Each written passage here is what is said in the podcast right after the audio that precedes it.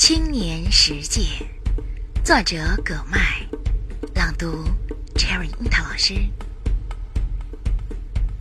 不要走向宽广的视野，不要向恶的势力低头，不要向世界索取赐予，不要给后世带来光明，不要让生命成为欲望的毒品，不要叫得太响，不要在死亡的方向上茁壮成长，不要睡梦直到天亮，要为生存而斗争。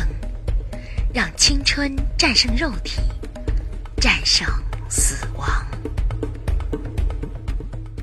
我们的微信公众号是“樱桃乐活英语”，等你来挑战哟。